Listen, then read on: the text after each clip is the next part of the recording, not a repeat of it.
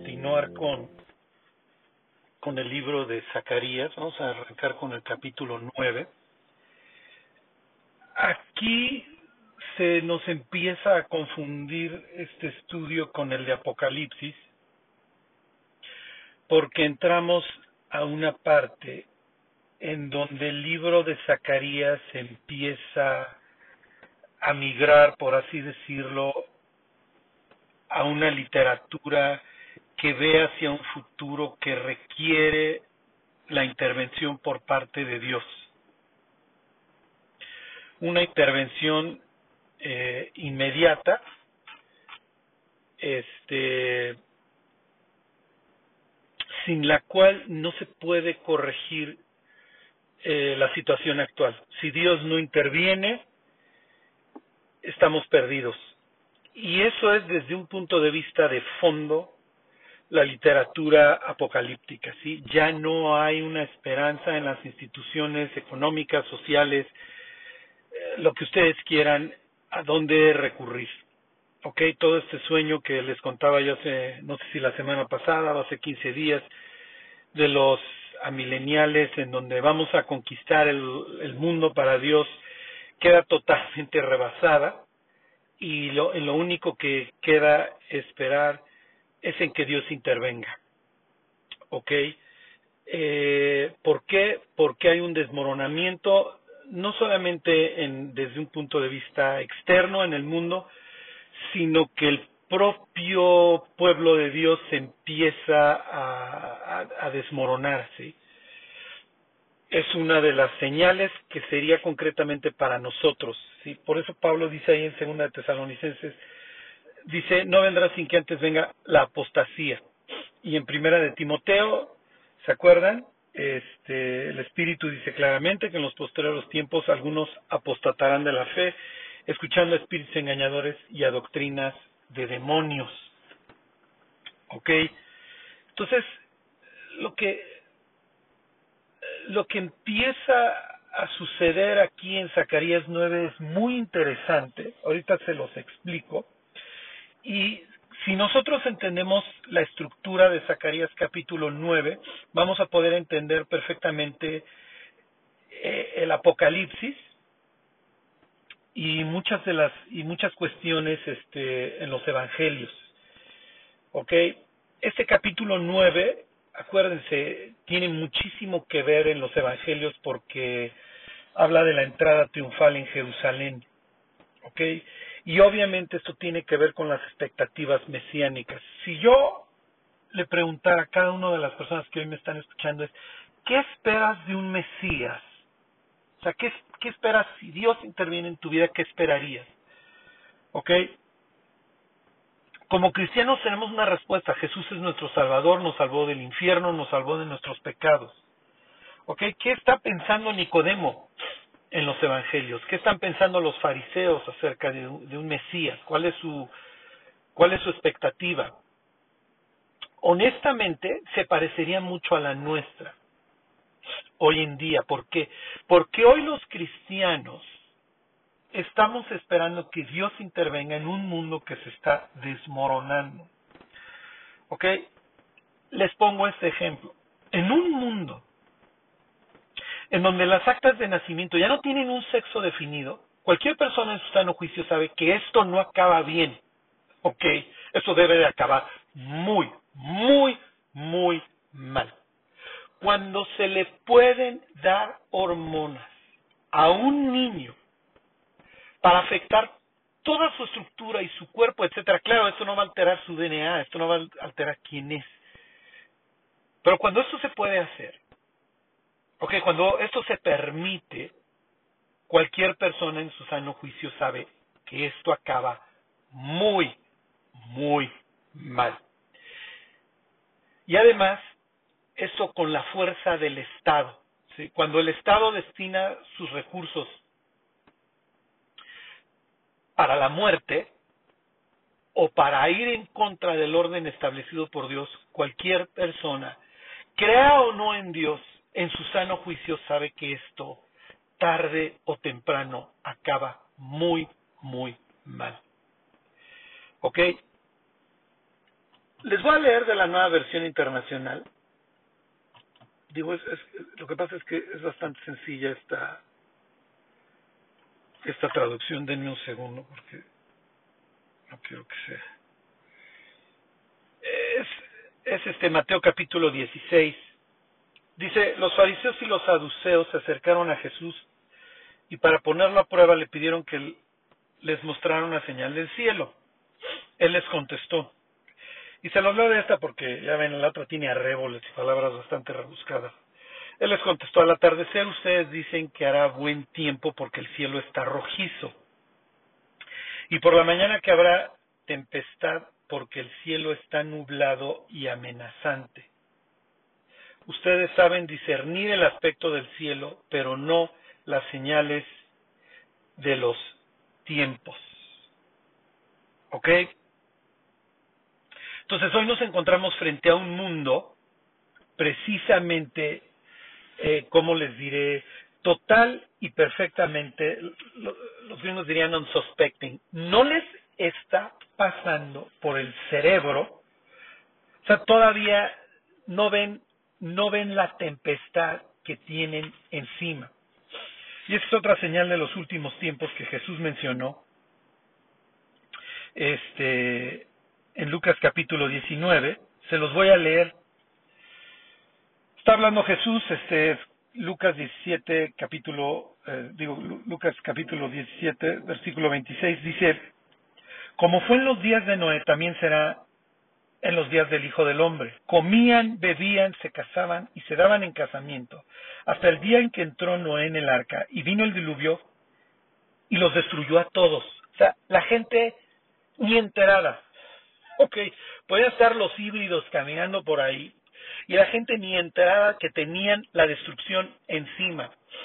Y ni años de construcción del arca por este pregonero de justicia que fue Noé hizo que la gente tuviera la más mínima sospecha de que tenían el infierno encima, de que tenían el juicio de Dios encima. Y hoy estamos viviendo exactamente lo mismo.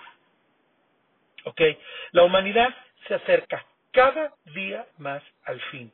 Y claro, como dice la escritura, vinieron los burladores y hoy está toda esta literatura, todos estos libros que hablan de que la humanidad siempre ha tenido este rollo del fin del mundo. Sí, sí, sí, sí. Pero la humanidad hoy está jugando nuevamente, esto no es nuevo, que acuérdense de Génesis capítulo 6, la humanidad nuevamente está jugando a ser Dios y a meterse con la estructura que nos narra Génesis capítulo primero, cada cosa según su género. Ok, Moisés no sabe del ácido desoxirribonucleico, no sabe de la ACGT, no sabe de esta información dentro de cada célula, pero sí alcanza a entender que Dios hizo cada cosa según su género. ¿Ok? Y si entiende años más tarde, cuando da la ley, que a Dios le importa un comino la moda, en, digo, no, o sea, sí le interesa cómo se viste, obviamente, el pueblo de Dios. Pero no, no es que Dios se ofenda porque usamos lino y algodón al mismo tiempo. Moisés entiende la disposición, el fondo de la disposición. ¿Okay? Israel es un pueblo de una sola pieza y respeta el orden establecido por Dios. Es muy importante que entendamos que hay una lucha entre el bien y el mal. Hay seres celestiales que se oponen al reino de Dios. Dios los ha permitido, ¿sí? Lo que dice Deuteronomio 32, vemos ejemplos como estos ahí en Daniel 10, y es a lo que Pablo precisamente se refiere. No tenemos lucha contra sangre y carne, sino contra príncipes, ¿ok? Hay, hay príncipes, hay seres celestiales que se oponen al establecimiento del reino de Dios en la tierra, ¿ok? Y una de sus funciones, nos están quebrando el cerebro, es simple y sencillamente guiar a la humanidad. Es simplemente guiarla supuestamente a este futuro glorioso. Sí, pero sucede que los que creen en Dios ven los nubarrones en el cielo, como dice Jesús, y dicen, va a haber tempestad. ¿Okay? Los fariseos ni enterados tenían a Dios hecho carne enfrente, ¿ok? Y Jesús así, miren, no les voy a dar señal, les voy a dar la señal de Jonás, ¿ok? Y, y uno se va rápidamente al libro de Jonás. Jonás no hizo ninguna señal. Bueno, pasó tres días en el vientre del pez, descendió a los cimientos de los montes, ¿ok? Eso, eso muchachos, ¿ok? Y además peor porque van a venir los ninivitas y los van a juzgar, porque Jonás ni siquiera fue un predicador que tuviera cual ningún amor, al contrario, es un mensaje corto, Nínive será destruido de aquí a 40 días. Y los ninivitas tuvieron el suficiente, dos dedos de frente para entender que merecían el justo juicio de Dios. ¿Sí? Y como dice Jonás capítulo 3, y los hombres de Nínive creyeron a Dios. Hoy vemos a una humanidad que va a conquistar las estrellas, que vendrá toda esta era posthumanista posthumanista y tendremos y podremos vivir vaciados en una computadora y que nuestro avatar salga a caminar por las calles. Y arreglaremos todos los problemas y viviremos eternamente. Claro, sí, como no. Que nos expliquen cómo nos vamos a aguantar unos a otros entonces. ¿Sí? No soportamos al tipo de al lado en el periférico, pero ahora resulta que la humanidad tiene delante de sí un futuro glorioso que nuestros científicos hoy construyen para nosotros. ¿Ok? Y esto de creer en Dios es algo ridículo, anacrónico, en bola de enfermos mentales que todavía creen en un creador. ¿Eh? Todavía no se enteran que Darwin, ajá, con toda su capacidad científica de hace, hace uno que otro siglo, no tenía todos los elementos para enterrar a Dios. Pero bueno, esa es la humanidad. ¿Ok? Todavía no se entera de que tiene el justo juicio de Dios encima. Fíjense, dice, así mismo como sucedió en los días de Lot. Los Lucas 17, 28. Comían, bebían, compraban, vendían, plantaban, edificaban. Business as usual. La vida continúa el ser humano resistente a la creencia en Dios, que, que, continúe el show, muchachos. Dice, hasta el día que Lot salió de Sodoma, llovió del cielo fuego y azufre y los destruyó a todos. Así será el día en que el Hijo del Hombre se manifieste. En aquel día el que esté en la azotea y sus bienes en casa no descienda a tomar, etcétera, etcétera. Eso ya lo veremos otro día. ¿Ok? Pero bueno, quería yo arrancar con esta idea. ¿Ok? Porque lo que, lo que sucede en, ¿cómo les diré? En esta época cuando está, cuando Zacarías está predicando y viene ese tipo de mensajes, ok, ya no es tanto que vamos a construir el templo, muchachos, y todo va a ser coser y cantar. Hay muchas de las profecías que les estoy diciendo que son para un futuro. No esperen un camino de lo más relajado hasta que venga el Mesías y arregle y restaure todas las cosas. Esto va a poner mucho peor antes de que se arregle. ¿Ok? Esta es la idea, o sea, si Dios no interviene, estamos perdidos. Y finalmente se van a desarrollar dos formas de ver el mundo total y completamente divergentes, que siempre se van separando. Una, que tiene cada vez más esperanza en las circunstancias actuales, ¿ok? Piensen hoy en las élites, ya pues vamos a gobernar a la borregada, este, los vamos a explotar, y, pero sí, este, les vamos a arreglar sus problemas climáticos, vamos hasta tapar el sol es necesario, este, viene un futuro increíble, este, todo, la ciencia, todo lo que les podemos aportar, todo lo que logramos en cuestión ahora de reducidos tiempos, etcétera, etcétera, y por el otro lado, la visión de, de las personas que se dan cuenta de que esto no va a funcionar y de que hay una agenda total y completamente anti Dios. Esto no es nuevo, ¿ok? ¿cómo les diré? Esta idea de que no nos acomodemos al mundo actual, sino que esperemos a que Dios intervenga, no es nueva. ¿Ok? Se va, se nota desde, desde, desde el libro de Isaías, ¿ok? En los capítulos más o menos 50 en adelante, 49 en adelante, ¿ok? Y estos, y es, y esta como vuelta en algún punto en Zacarías que va a empezar hacia, hacia, a ver a un futuro en donde es necesario que venga el rey. ¿Ok?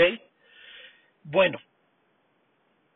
Entonces, espero que estén cayendo los, los 20, espero, y, y que las piezas del rompecabezas que les estoy intentando armar estén cayendo en su lugar. ¿Por qué?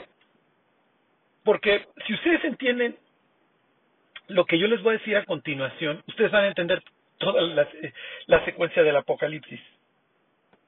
Este tipo de, la, de literatura que vamos a ver en capítulo 9, y ahorita les voy a poner unos ejemplos, se llama el mito del combate. Los dioses combaten, los dioses, por así decirlo, se rifan. Marduk, el dios babilonio, okay, para, para desarrollar todo un proceso creativo en su libro este en el en el en Uma cuando cuando en lo alto se rifa contra Tiamnat, ¿ok? Contra una dragona. Eh, Baal, para los cananitas, lucha contra Yam, contra el mar, y, y, en, y, en, y en esa historia de Baal se mencionan también a los ríos. Y una vez que triunfa, se habla de un templo y se habla luego de que de, un, de, prosperidad y de orden. Apolo, ya un viejo conocido para nosotros a través de los estudios de Apocalipsis, se rifa contra una serpiente, contra Pitón, ¿ok? Entonces, y para nosotros, Carlos, ¿a poco nuestro Dios también se rifa? Nuestro Dios también combate. ¿Alguna vez han leído este sangriento? Le escurre, le escurre sangre al capítulo 34 de Isaías.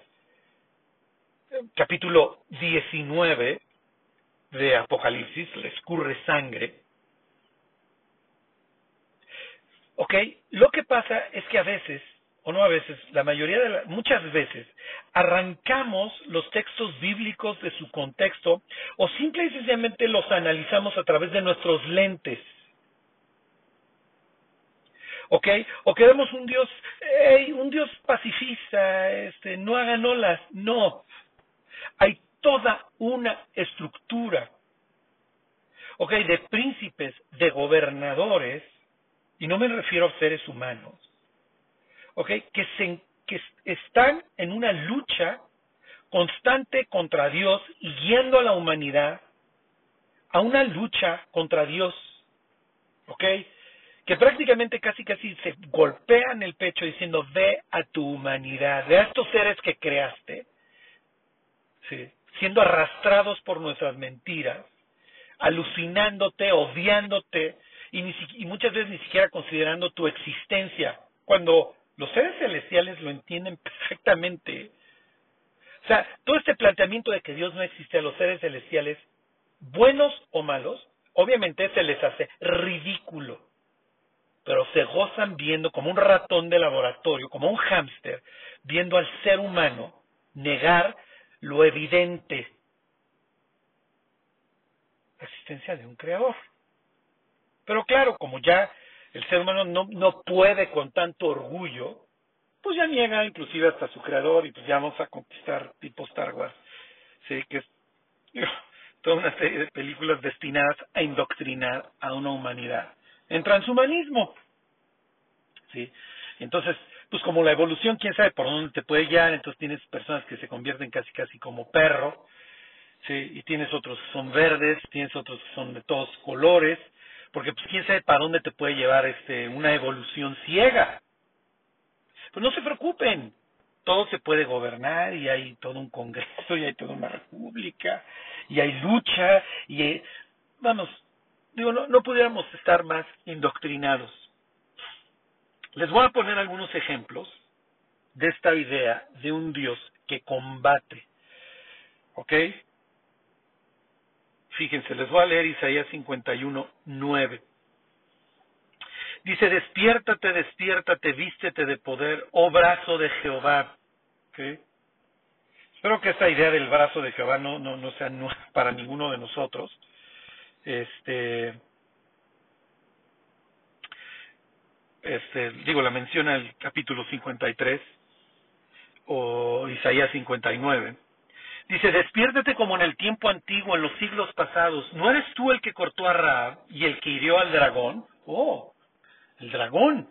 Y casualmente nos lo volvemos a encontrar en capítulos 12 y 13 de Apocalipsis. ¿Ok?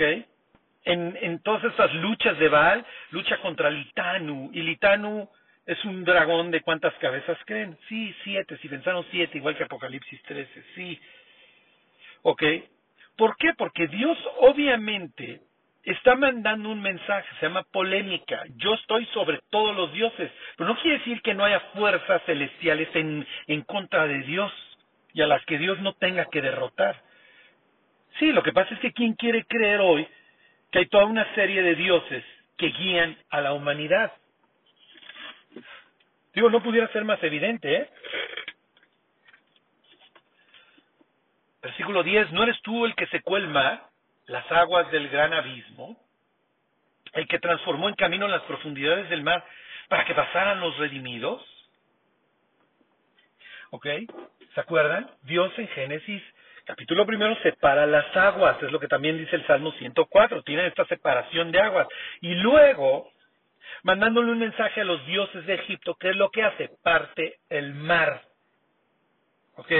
Eso es parte del mito del combate. Versículo 11, ciertamente volverán los redimidos de Jehová, volverán a Sión cantando, y gozo perpetuo habrá sobre sus cabezas. Tendrán gozo y alegría, y el dolor y el gemido huirán. Oh, no va a haber clamor ni dolor. ¿Dónde dice eso? Oh, Apocalipsis 21, sí. ¡Qué extraño! El libro de Apocalipsis es un, es un tratado sobre mito del combate. Y cuando hablo de mito no quiere decir, y esto es muy, muy importante, que sea falso. Hoy decimos, no, eso es leyenda urbana o eso es un mito para decir que algo es falso.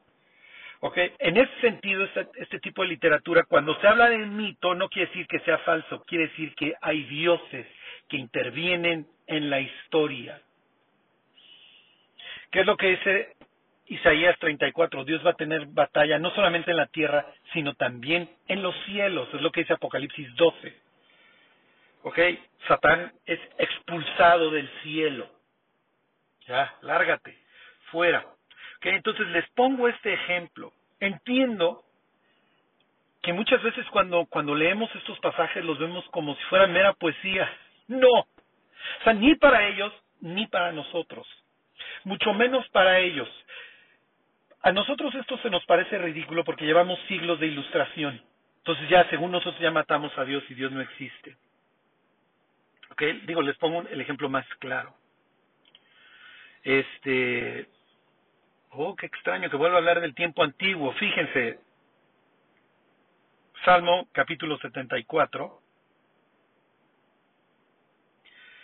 Eh, versículo 12.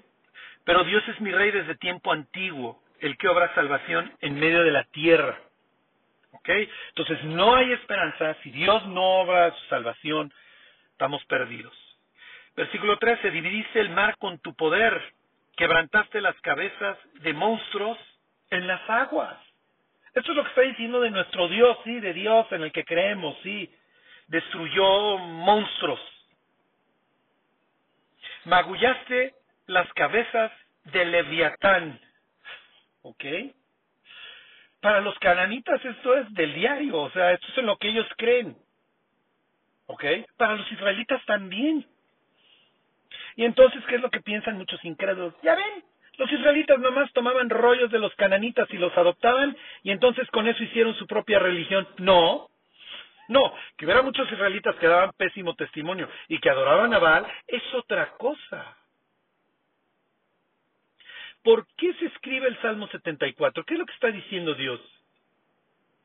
Sí, tengo enemigos celestiales, sí, sí, sí hay seres rebeldes, digo, ahí está Génesis capítulo 6, esto es en lo que van a creer los judíos y sobre lo que van a desarrollar su literatura del segundo templo, están dándole una explicación al desastre que están viviendo. Y miren, una explicación que hoy los cristianos no queremos dar, ¿eh? Los cristianos hoy nos resistimos a creer en que hay seres celestiales opuestos a Dios que guían los designios del mundo y que tarde o temprano acaba en un enfrentamiento brutal como lo describe Apocalipsis 19. Puro combate. ¿eh? Fíjense, se los vuelvo a leer, 74.14. Magullaste las cabezas del Leviatán y lo diste por comida a los moradores del desierto. ¿Qué creen? Hay banquete. Es lo que dice Apocalipsis 19. Es en lo que creemos en las bodas del Cordero, ¿no? En las cenas, la cena, el gran banquete para festejar el triunfo del Cordero.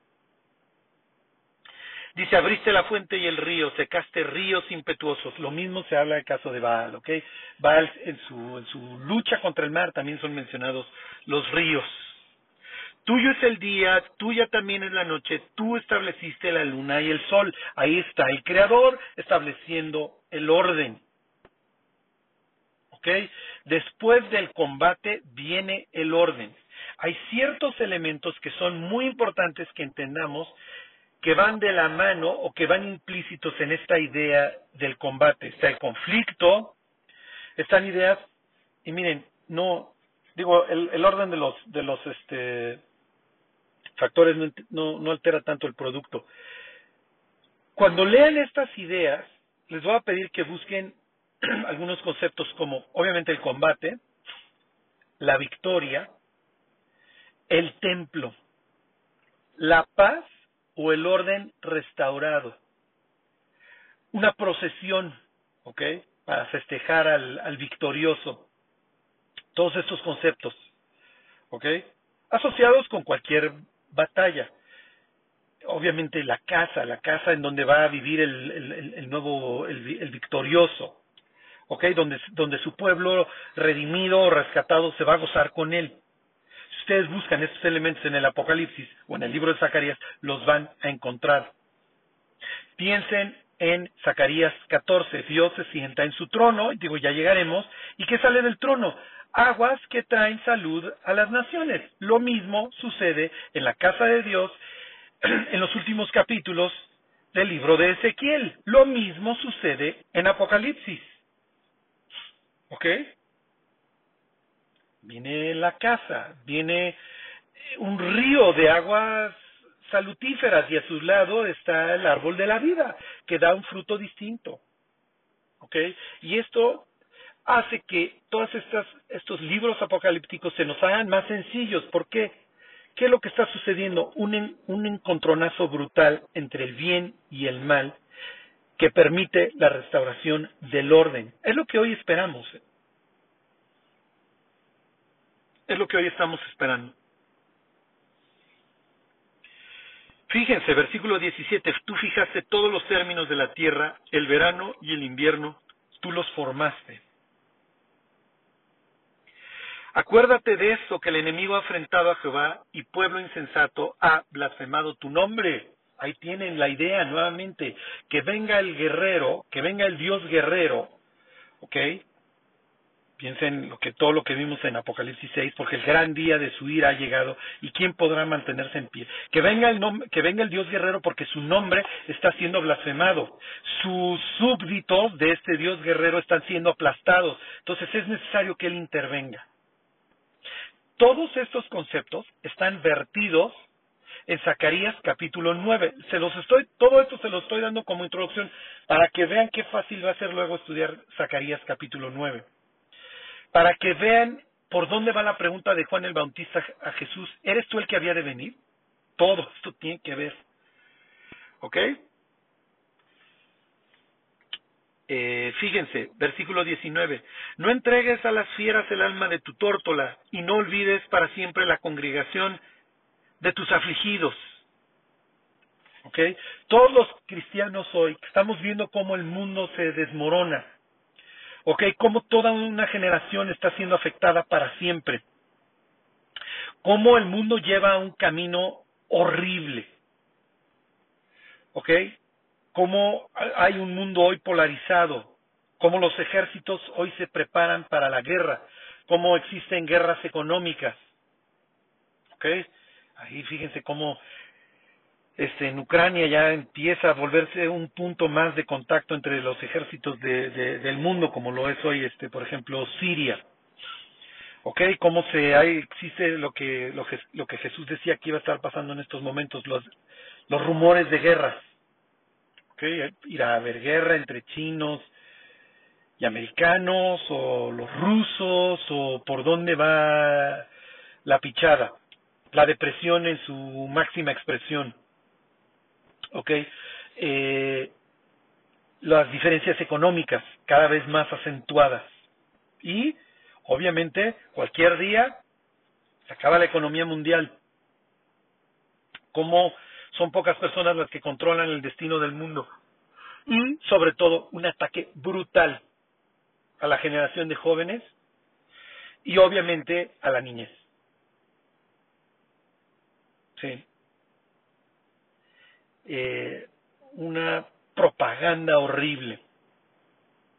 ¿Y qué es lo que, y entonces qué hace el pueblo de Dios? El pueblo de Dios empieza a gemir y decir, Dios, esto no puede estar sucediendo. Piensen en el Génesis, cuando Dios le dice a Abraham, es que vine a ver, a ver, vine a ver cómo está la cosa. Como, no es que Dios tenga que descender al mundo para ver si la cosa está tan mal. Pero lo que está diciendo Dios, soy el juez de la tierra, alrededor de eso gira la plática, ¿se acuerdan? El, Señor de la Tierra, el juez de la Tierra no hará lo que es justo. Entonces, pues vengo a corroborar porque el clamor, el clamor hasta está subiendo. Entonces, hasta cierto punto, los creyentes, ¿cómo les diré? Es nuestra responsabilidad estar orando día y noche, día y noche, porque hay grandes sectores de la humanidad que hoy están sufriendo muchísimo. Y como Abraham, hoy pues alzamos hasta cierto punto nuestra, nuestra voz y le decimos, Dios, tienes que intervenir. ¿Sí? Tienes que intervenir. Como este salmo, no entregues a las fieras el alma de tu tórtola y no olvides para siempre la congregación de tus afligidos, que es lo que luego le, le dice aquí el salmista, mira el pacto, porque los lugares tenebrosos de la tierra están llenos de habitaciones de violencia. No vuelva avergonzado el abatido, el afligido y el, y el menesteroso alabarán tu nombre. Fíjense, y esta idea de levántate, esto lo vamos a ver el martes, ¿ok? Cuando veamos el séptimo sello, ¿ok? En, Apocalipsis. ¿okay? Esta idea de que Dios ya se tiene que levantar. Levántate, oh Dios, aboga tu causa. Acuérdate de cómo el insensato te injuria cada día. ¿Ok? Para el mundo, es el científico, es el sabio. Para Dios es el insensato que profesando ser sabio se hizo necio. ¿Ok? No olvides las voces de tus enemigos, el alboroto de los que se levantan contra ti sube continuamente. ¿Ok? Ahí tienen esta idea del conflicto. ¿Ok?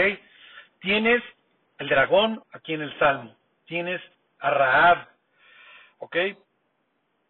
tienes a los insensatos que pisotean el nombre de Dios y a su pueblo.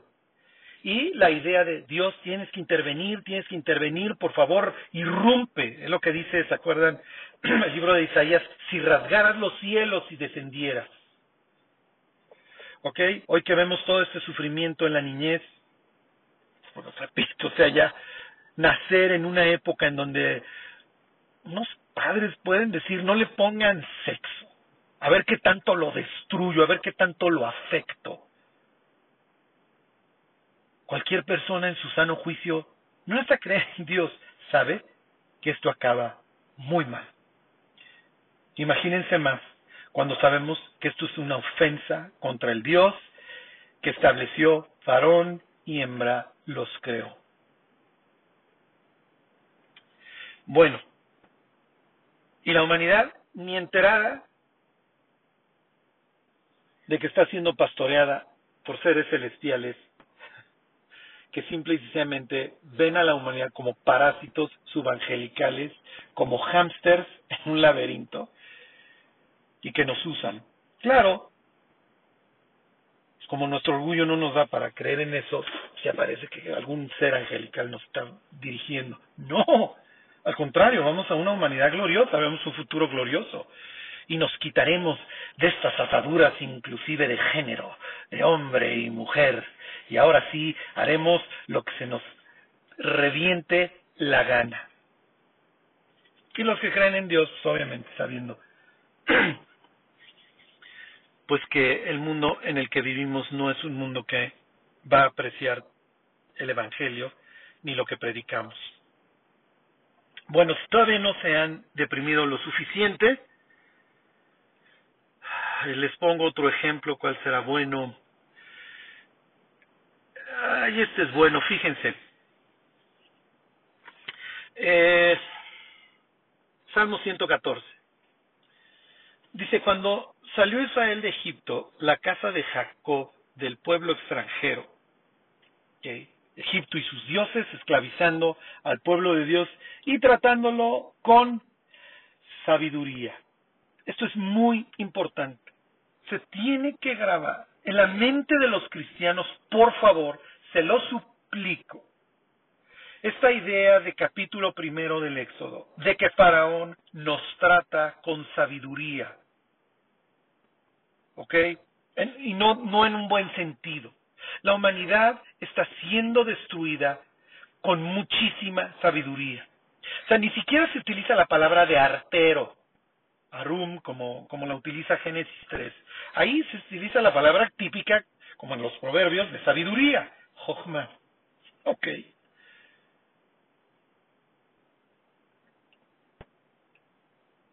Los, los dioses con D minúscula ya, para que nadie se me se arranque las vestiduras, que nos aborrecen, ok, estos seres celestiales caídos, tratan a la humanidad con sabiduría. Se dedican, efectivamente, a exterminar al pueblo de Dios como lo hacía Faraón, y esclavizarlo. Pero Faraón dice, tratemos ahora con con ellos con sabiduría, porque están multiplicando, están cumpliendo el propósito de su Dios, están fructificando y multiplicando. Es lo que dice Éxodo capítulo 1. ¿Ok? Y entonces aquí, en el, salmista, toma esta idea del Éxodo, ¿ok? Y hace una mezcolanza con el, con el mito del combate. Fíjense, dice, Judá vino a ser su santuario e Israel su señoría, su señorío. El mar lo vio y huyó. El Jordán se volvió atrás. Acuérdense que Baal lucha contra Yam, contra el mar. Y aquí tienen a Jehová que se presenta y el mar huye.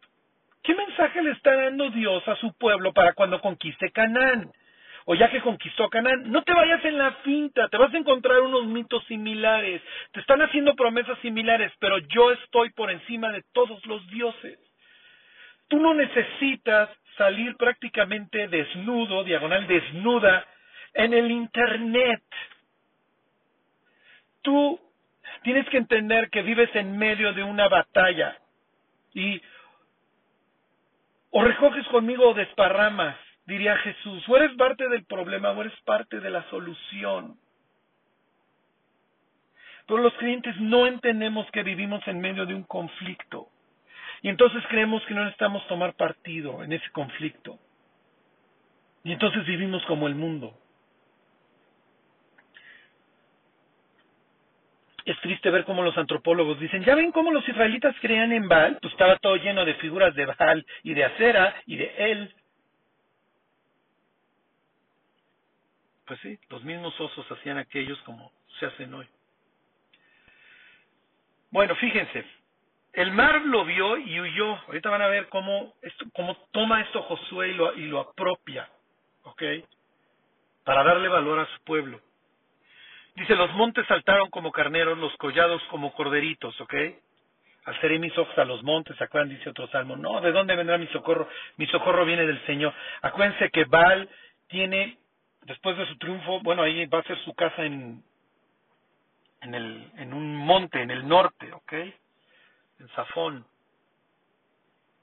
Entonces aquí los montes saltaron como carneros, ¿ok? Ante el poderío de este Dios. Fíjense, versículo 5. ¿Qué tuviste, Omar, que huiste? Y tú, oh Jordán, que te volviste atrás. ¿Qué está diciendo aquí el salmista? Que Jehová está por encima de Baal, de otros dioses. Oh montes, ¿por qué saltasteis como carneros y vosotros collados como corderitos? A la presencia de Jehová tiembla la tierra, a la presencia del Dios de Jacob, el cual cambia la peña en estanque de aguas y en fuente de aguas la roca.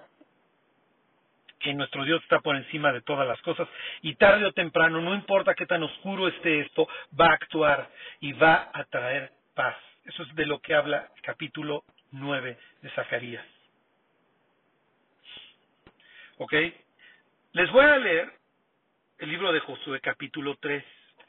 Quiero que tengan en mente esta idea del Salmo de qué tuviste, qué vieron los mares que huyeron, qué vieron los ríos que se hicieron para atrás. Dice Josué 3:14, y aconteció cuando partió el pueblo de sus tiendas para pasar el Jordán, esto es la conquista, con los sacerdotes delante del pueblo llevando el arca del pacto. El arca es donde se sienta el Dios, donde pone sus pies, el estrado de sus pies. Cuando los que llevaban el arca entraron en el Jordán, y los pies de los sacerdotes que llevaban el arca fueron mojados a la orilla del agua, se abre un paréntesis porque el Jordán suele desbordarse por todas sus orillas todo el tiempo de la siega. Que tienen esta idea de un río y van a conquistar al pueblo de los cananitas que creen en un dios de la fertilidad que se llama Baal. Y el hecho de que el río se esté desbordando y de que esté crecido, quiere decir que Baal está contento con su pueblo. Luego entonces pueden estar confiados que ese Dios que viene parado sobre esa arca que traen los judíos, pues no les va a hacer los mandados porque el Jordán está desbordado y entonces su Dios de la fertilidad está contento con ellos. Ok, el incrédulo puede estar que sus cuentas bancarias se le desbordan y voltea a ver al cristiano que no tiene ni qué comer. Y entonces, ¿qué piensa el incrédulo? Mi Dios es más poderoso, yo estoy mejor que tú. ¿Ok? Pero ¿qué sucede? Versículo 16, las aguas que venían de arriba se detuvieron como en un montón bien lejos de la ciudad de Adán, que está al lado de Zaretán, y las que descendían al mar del Arabá, al mar salado, se acabaron y fueron divididas. Y el pueblo pasó en dirección de Jericó. Oh, oh, oh. Este Dios es más poderoso que el mío, porque secó las aguas del Jordán. ¿Ya ven el mensaje que está mandando? Y luego, ¿qué es lo que va a venir? Luego va a venir libro de jueces. Los israelitas se vuelven a un Dios que ellos mismos vencieron. Nuestro Dios es más poderoso y secó el Jordán, y es lo que dice el Salmo 114. Nuestro Dios es más poderoso que Baal. ¿Por qué acabo adorando a Baal? Bueno, porque Baal me ofrece cosas que el otro Dios no me ofrece. Este, mi, Dios Jehová me dice que yo me tengo que humillar para ser enaltecido. Mm, no, no. Mi Dios Jehová me dice que yo me tengo que esperar si me quiero casar y que tengo que mantener ciertas normas de santidad. Baal me invita a sus fiestas de, sexualidad, me invita a su templo. Mm, no, no me gusta entonces Jehová, prefiero Baal. Baal me ofrece las cosas más rápido, no me tengo que esperar. Baal me acaba dando una vida miserable de la que me arrepiento, sí, pero me dio un quick fix cuando lo necesité. Me dio respuestas inmediatas. Y el Dios de Israel, no, tienes que esperar y tienes que cavar hondo y tienes que poner fundamentos profundos.